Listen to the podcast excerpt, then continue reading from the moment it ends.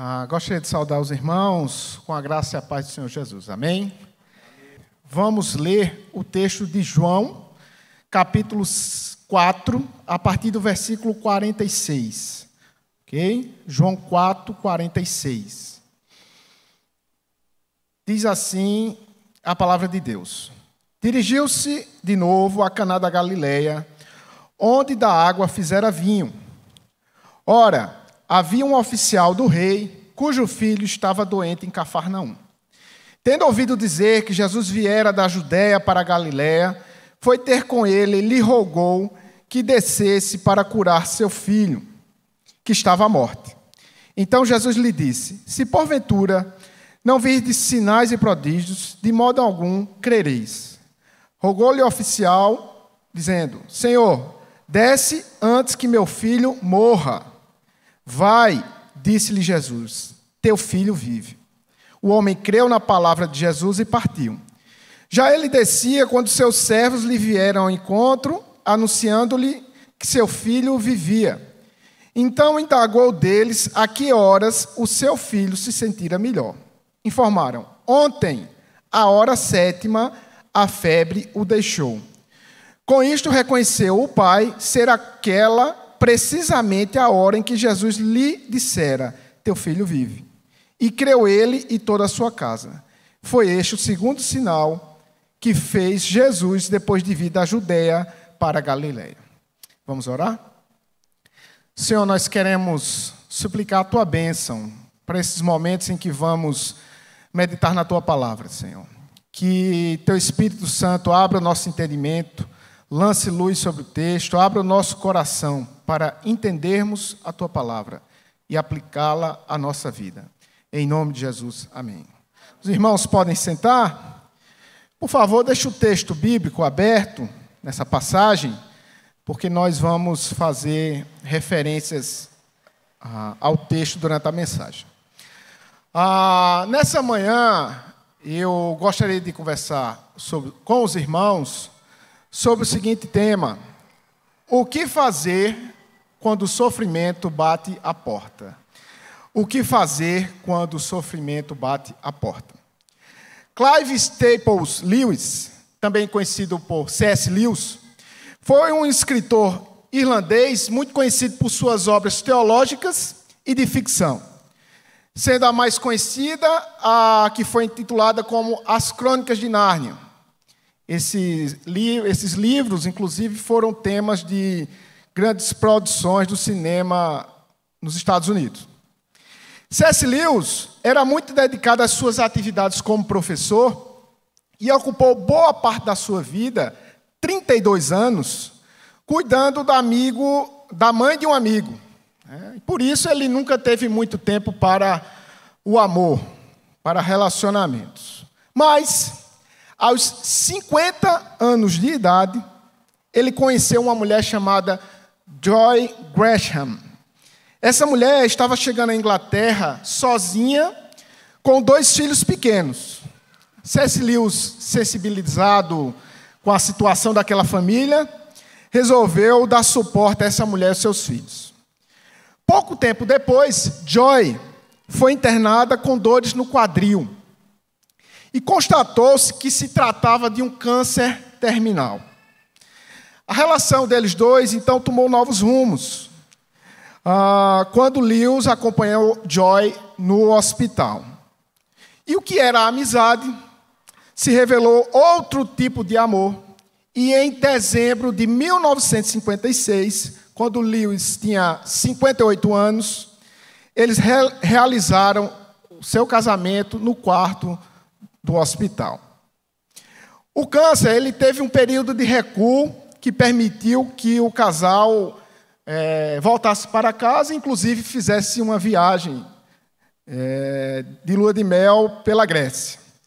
Mas em 1960 houve uma recaída forte da doença que culminou com o falecimento de Joy. O sofrimento é uma realidade da existência humana. Ninguém está isento dele. O próprio Jesus afirmou que nesse mundo nós teríamos aflições. E em algum momento da minha e da sua vida, esse convidado e desejado irá, infelizmente, bater a porta. O texto que nós acabamos de ler nos ensinará a conviver ou lidar com esse convidado e desejado. E nele nós encontramos três atitudes que nós devemos tomar diante do sofrimento. A primeira atitude está nos versículos 46 e 47. Leia comigo novamente. Dirigiu-se de novo a Caná da Galileia, onde da água fizera vinho. Ora, havia um oficial do rei, cujo filho estava doente em Cafarnaum. Tendo ouvido dizer que Jesus viera da Judéia para a Galiléia, foi ter com ele e lhe rogou que descesse para curar seu filho que estava à morte. A primeira atitude que nós devemos ter quando o sofrimento bate a nossa porta é buscar ao Senhor. Esse é o segundo milagre que João registra em seu evangelho. Não é o segundo milagre do evangelho ou do ministério de Jesus. Pois se você lê João 2:23, você vai perceber que Jesus fez outros milagres em Jerusalém. Esse é o segundo milagre registrado por João, que aponta para o poder de Jesus sobre a vida e a morte. Se você observar no livro de João, ele faz, na segunda parte do livro, o registro de sete milagres que ele considerou que seriam mais importantes, na ótica dele, inspirado pelo Espírito Santo. E esse é o segundo milagre.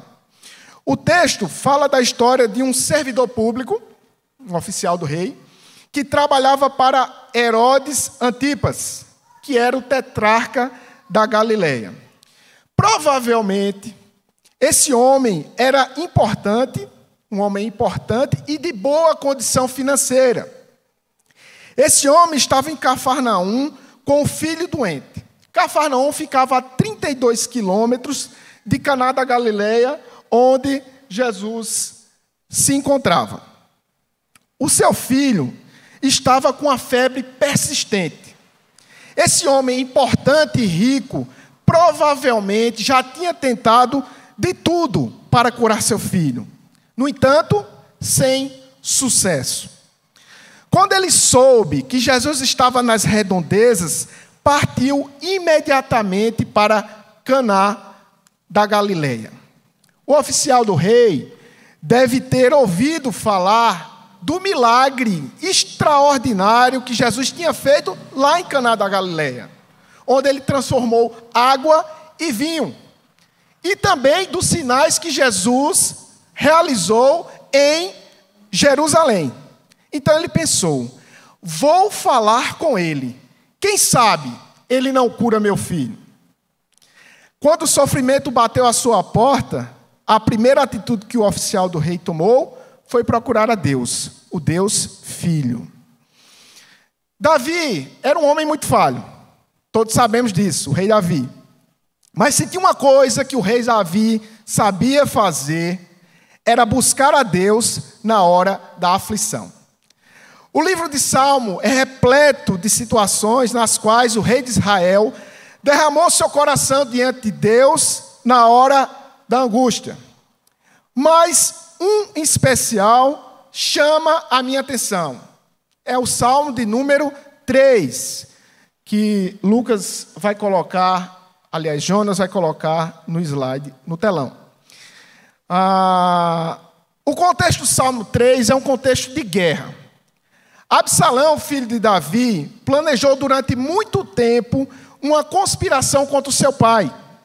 E ao cabo de quatro anos, Absalão ganhou o coração do povo e incitou uma revolução em Israel, a ponto de um mensageiro, mensageiro vir a Davi dizendo o seguinte: Todo o povo de Israel segue decididamente Absalão.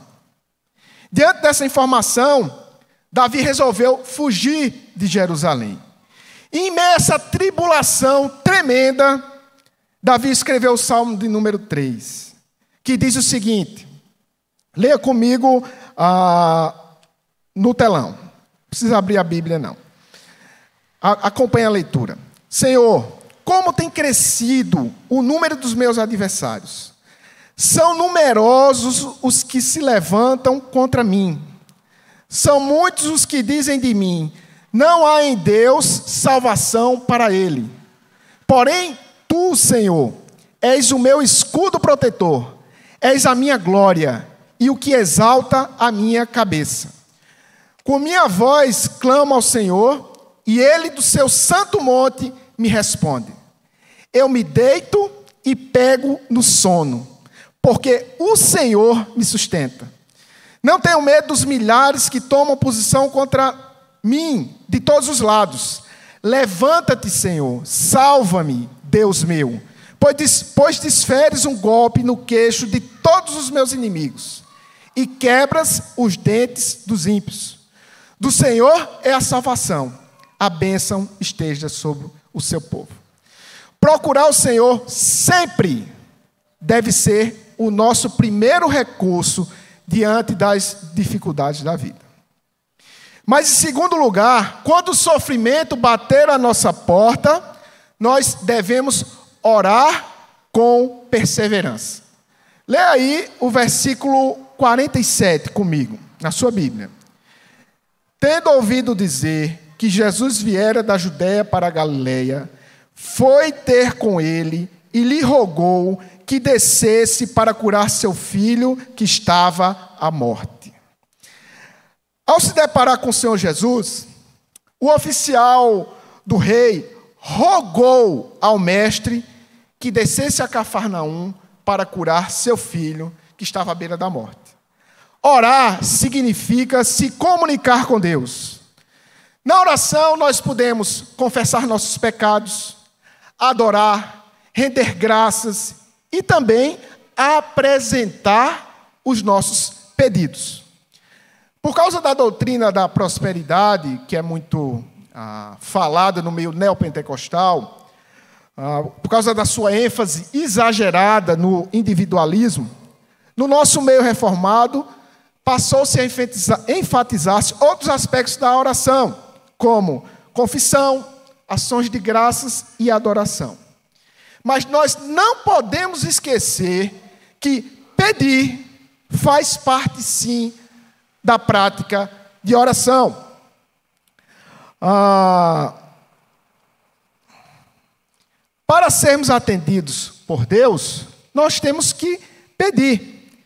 Deus se agrada quando seu povo apresenta diante dele os seus pedidos e necessidades. De acordo com Tiago 4,3, está escrito: Nada tendes, porque não pedis. E em Filipenses 4, 4 6, o apóstolo Paulo falou: Não fiquem preocupados com coisa alguma, mas em tudo sejam conhecidos diante de Deus os pedidos de vocês pela oração e pela súplica. Diante da enfermidade do seu filho, o oficial do rei fez um pedido a Jesus: Senhor, desce a Cafarnaum e cura o meu filho. O texto, no entanto, diz que o oficial do rei não apenas pediu, mas ele insistiu com Jesus. Lê aí no, com, comigo no versículo, o versículo 49. Disse o seguinte: Rogou-lhe o oficial, Senhor, Desce antes que meu filho morra. Quando o sofrimento bater a nossa porta, devemos orar, mas orar com perseverança. Jesus enfatiza essa verdade na sua parábola do juiz Inico, que está registrada em Lucas, capítulo 18, versículo 1 a 8. Nessa parábola, Jesus conta a história, história de uma mulher desamparada que não tinha nada ao seu favor, exceto o seu direito. Ah, e essa mulher procura um juiz. Esse juiz, no entanto, não temia Deus e não tinha ah, e não queria ou não tinha interesse em atendê-la.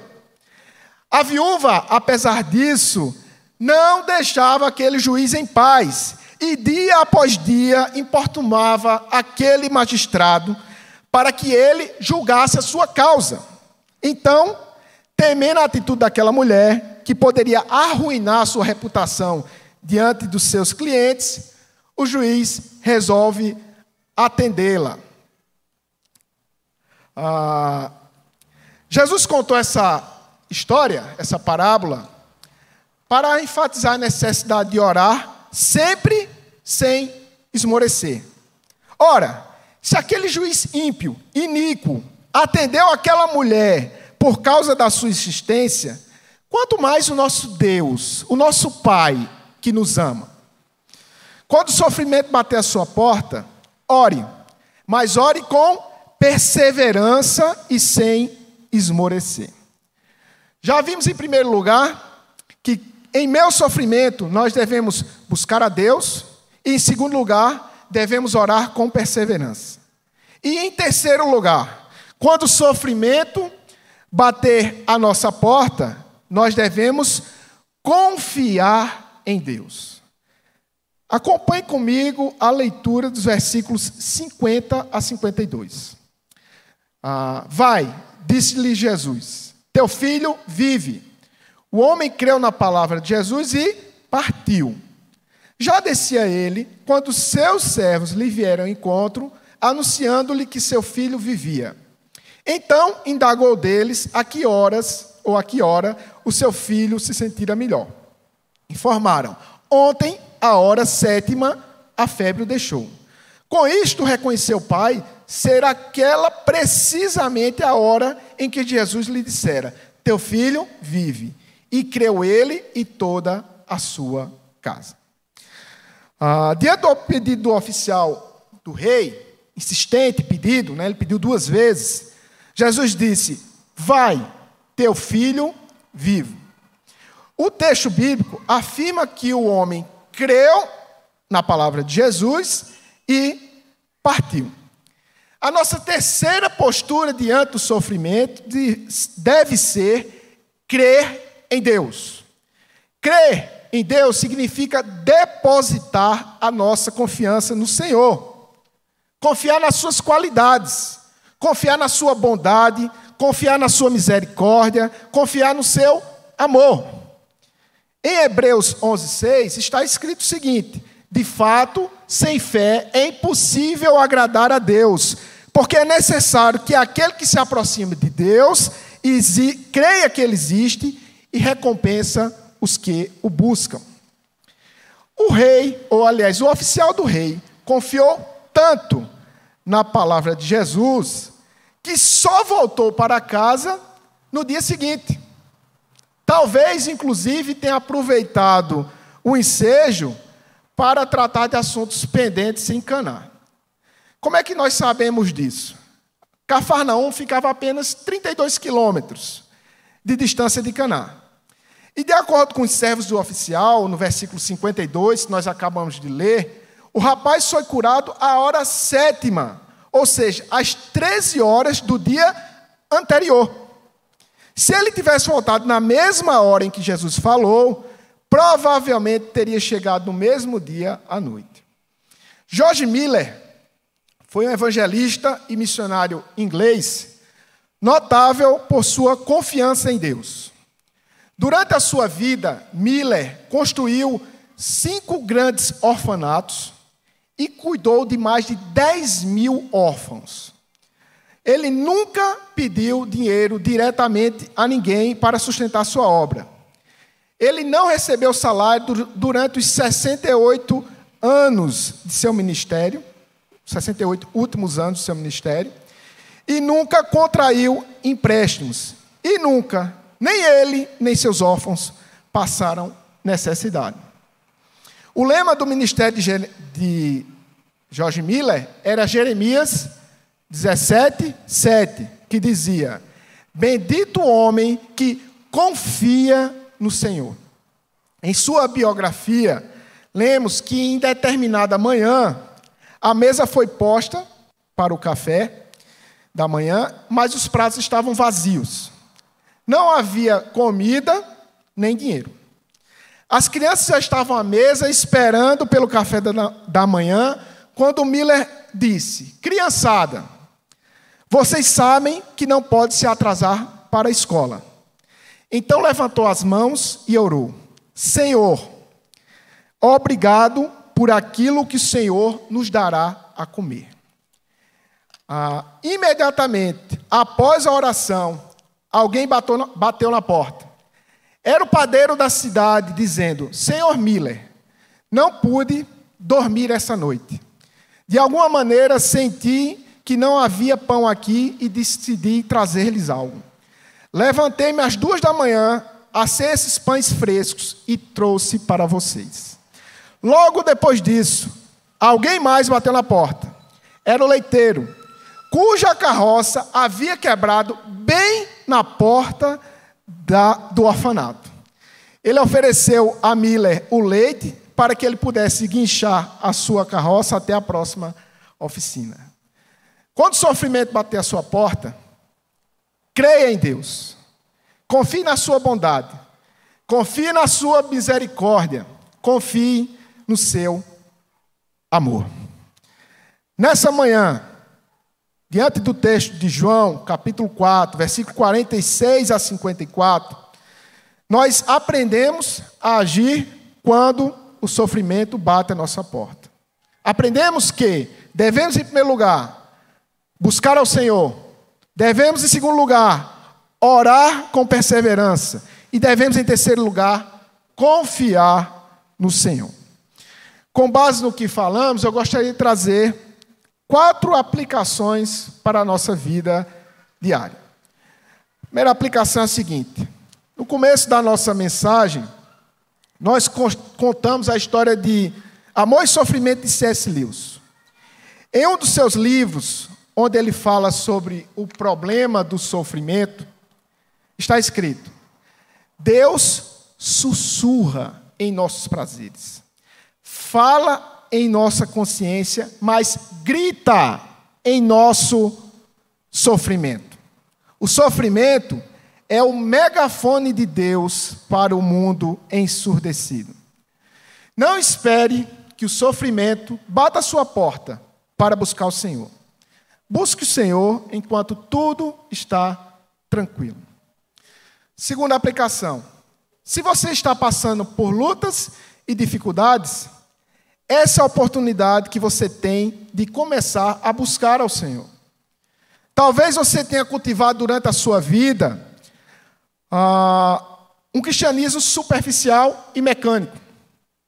Talvez você até hoje não dê muita importância à oração e só ora quando vem para o culto no domingo, de manhã ou de noite.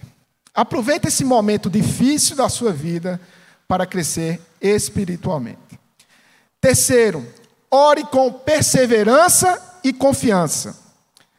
Ah, pois Deus escuta e responde orações. Em 1 João 5,14, que Jonas vai colocar no telão, está escrito: Esta confiança que temos nele, se pedirmos alguma coisa segundo a sua vontade, ele nos ouve. Deus pode fazer um milagre na sua vida, como fez na vida do oficial do rei e na vida de George Miller e dos órfãos. Ah, e por último, pode ser que você faça tudo que o oficial do rei fez e seu pedido não seja atendido. Pode ser que você busque a Deus, pode ser que você ore com perseverança, pode ser que você confie no Senhor e mesmo assim o seu pedido não seja atendido. Você vai ler novamente comigo o texto que está no telão, em 1 Pedro 5,14. Ele diz o seguinte: ah, esta é a confiança que temos nele, que se pedirmos alguma coisa segundo a sua vontade, ele nos ouve. De acordo com o texto, é segundo a sua vontade que ele nos ouve. Pode ser que não seja da vontade de Deus, que não esteja dentro do seu propósito eterno, que seu pedido seja atendido. Pode ser que o pão e o leite não cheguem na hora que você termine de orar. No entanto, se você buscar o Senhor, se você orar com perseverança, se, se você crer no Senhor nosso Deus de todo o coração, se cumprirá outra promessa, que está em Filipenses 4, 7 e 8, que diz o seguinte: E, e a paz de Deus, que excede todo entendimento, guardará os vossos corações e os vossos pensamentos em Cristo Jesus. Eu gostaria de encerrar a nossa meditação com um poema sobre sofrimento que eu encontrei de um autor desconhecido, que é uma adaptação do texto de um escritor inglês chamado Robert Browning, que se encaixa muito bem ah, com o que conversamos nessa manhã. Diz o seguinte: Um quilômetro andei com prazer, tantas coisas bonitas ele me falou, mas me senti por dentro tão vazio quando de repente ele me deixou. Andei depois com sofrimento, só coisas duras ele tinha para dizer. Mas as coisas que o sofrimento me ensinou, eu nunca mais vou esquecer. Ninguém quer passar por sofrimento. Ninguém gosta de sofrer. Né? Aliás, 2022 seja um ano sem sofrimento. Esse é o nosso desejo. Mas se porventura esse convidado indesejado bater a sua porta, faça como oficial do rei. Busca Deus, ore com perseverança e confie no Senhor. Aproveite a oportunidade para crescer espiritualmente. Vamos orar? Senhor nosso Deus, nós queremos te louvar pela rica oportunidade que temos de meditar sobre a tua palavra. Queremos te louvar porque nessa porção das Escrituras aprendemos como lidar com o sofrimento, esse convidado indesejado, essa realidade da existência humana. Que o Senhor nos ajude, Senhor. Muitos irmãos nesse momento estão passando por lutas e dificuldades na área da saúde, na área das finanças e em diversos aspectos da sua vida. Que o Senhor os ajude nesse momento, Senhor, a usar essas ferramentas que o Senhor nos deu na tua palavra para lidar com esse momento difícil de suas vidas. Que seja um momento de crescimento espiritual. E quanto aos demais irmãos que não estão passando por dificuldades, que o Senhor chame a atenção, que o teu espírito desperte nos corações o desejo de buscar o Senhor enquanto tudo está bem. Que possamos viver de maneira, maneira agradável a Ti em todos os nossos caminhos. Que a Tua paz, que excede todo entendimento, possa guardar os nossos corações em Cristo Jesus, em nome de Jesus. Amém.